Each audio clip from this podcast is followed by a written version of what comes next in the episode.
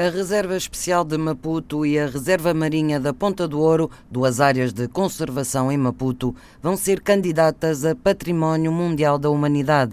A candidatura das duas reservas moçambicanas vai ser feita como uma extensão do Parque Sul-Africano da Zona Úmida de Isimangaliso, que já foi classificado como Património Mundial da Humanidade pela Unesco.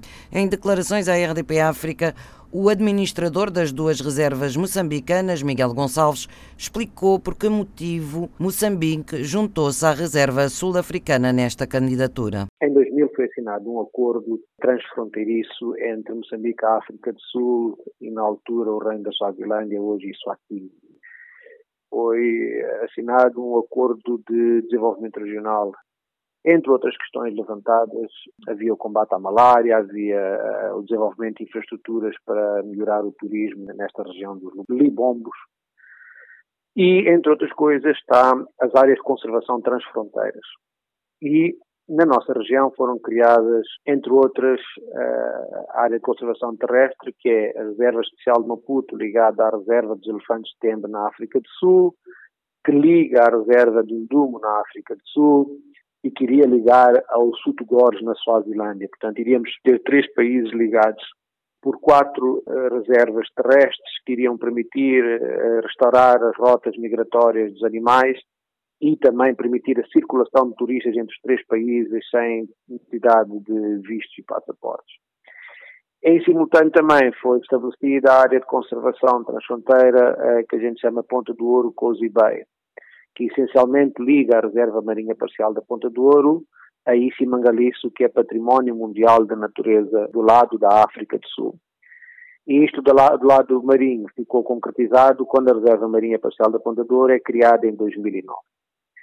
Quando este acordo é assinado, e porque estava claro para muita gente, havia argumentos técnicos para tal, ficou previsto que eh, Moçambique iria trabalhar para estender para o lado de Moçambique este Estatuto de Património Mundial, que aliás está também na altura em que Isimangalice é declarado como Património Mundial, fez menção já nessa altura a esta necessidade, porque somos do mesmo sistema e era importante proteger todo o sistema para que o Isimangaliço não fosse impactado por outro tipo de atividades que pudessem ocorrer do lado do, de Moçambique e porque nós, do nosso lado, poderíamos agregar valor ao que estava já estabelecido em Simangaliço. Não é que propriamente a gente traga novos critérios, o que existe na, do lado sul-africano e o que existe do nosso lado é praticamente o mesmo, mas agregávamos valor, pegávamos alguns ecossistemas e algumas espécies que não ocorrem lá, como é o caso dos dugongos,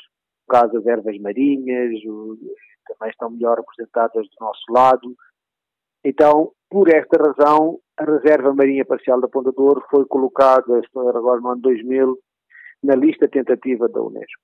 Quando nós fizemos o estudo de viabilidade para uh, saber se havia condições de fato para concorrermos para este estatuto, concluímos que era uma mais-valia incluir a Reserva Especial de Maputo, porque são duas reservas contíguas, têm o mesmo sistema. Eu posso lhe dar um exemplo nós temos duas espécies de tartarugas marinhas a nidificar na nossa costa e a maior concentração de ninhos é em áreas onde temos lagoas por detrás das dunas primárias. Portanto, há um, é o mesmo sistema. Não, é? não podemos separar a reserva especial de Maputo da reserva marinha parcial da Ponta Ouro.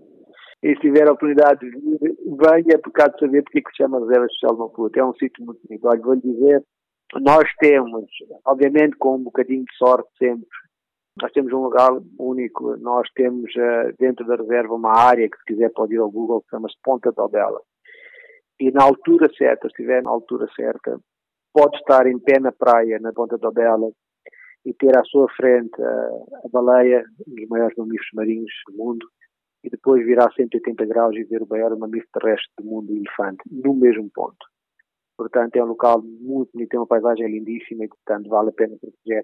Então, nós, em Moçambique, eh, depois de várias discussões, concluímos que iríamos candidatar as duas reservas como um sítio único a património mundial da natureza, porque fazemos parte de uma área de alta diversidade biológica e de algum endemismo. Que benefícios traria às reservas serem reconhecidas como Património Mundial da Humanidade? Primeiro de todos, acho, é iria obrigar-nos a nós como país um maior esforço para a conservação destes habitats, para a conservação desta biodiversidade. Como disse o próprio nome das reservas de Chalmapudira, é um de fato especial. Posso dizer que ainda recentemente foram encontradas mais de 100 espécies novas de, de brânquios, há muito ainda por descobrir alguns insetos também recentemente descobertos, portanto ainda há muito, é um local de fato especial. Portanto, o principal objetivo era garantir a, a conservação para manter no, no, seu estado mais natural possível. Obviamente a visibilidade iria aumentar, e essa é uma experiência que há um pouco por todo o mundo em que áreas com idênticas foram declaradas, quer dizer, áreas que também foram declaradas eh, como património mundial, essa visibilidade, obviamente, uh, traz maior turismo, traz um investimento uh, mais de acordo com a preservação do ambiente. E no nosso caso, penso que todo mundo, mas no nosso caso temos, não sei como é que é no resto do mundo, temos legislação específica, 20% das receitas nas áreas de conservação revertem em favor das comunidades que vivem na zona tampão, portanto iria ter um efeito também, para além da criação da oportunidade de empregos, iria ter esse efeito de aumento da renda das nossas comunidades. Quando está prevista a apresentação do dossiê de candidatura a Património Mundial da Unesco das duas reservas moçambicanas? Ah, isso é mais complicado. Nós uh, estamos a rever o, o, agora o processo todo, porque é um processo que requer muita consulta uh, às partes interessadas. Uh, nós prevíamos submeter em fevereiro o dossiê, fevereiro de 2021, o dossiê final. Nós já terminámos grande parte dos estudos especialistas que eram precisos fazer para a informação que estaria em falta.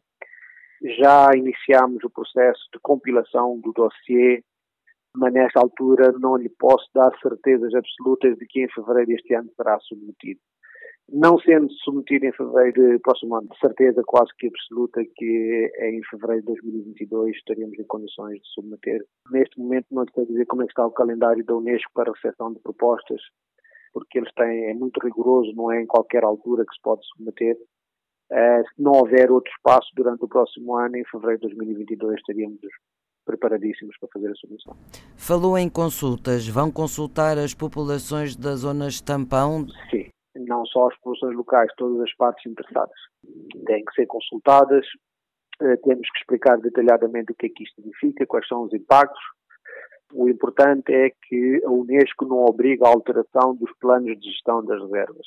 Portanto, eh, não haverá restrições eh, para as comunidades locais ou para outras partes interessadas, para além daquelas que já existem, que estão estabelecidas no plano de gestão mas isso tem que ser transmitido, isso tem que ser discutido, isso tem que ser eh, consultado e as pessoas que são entre aspas, afetadas por este processo têm que conhecer o processo todas elas. Com uma área de 1040 km a Reserva Especial do Maputo foi estabelecida em 1960 e está localizada a 60 km do centro da capital. Já a Reserva Marinha Parcial da Ponta do Ouro, estabelecida em 2009, tem uma área de 678 km e está localizada na extremidade sul do país, ao longo do Canal de Moçambique, junto à fronteira com a África do Sul.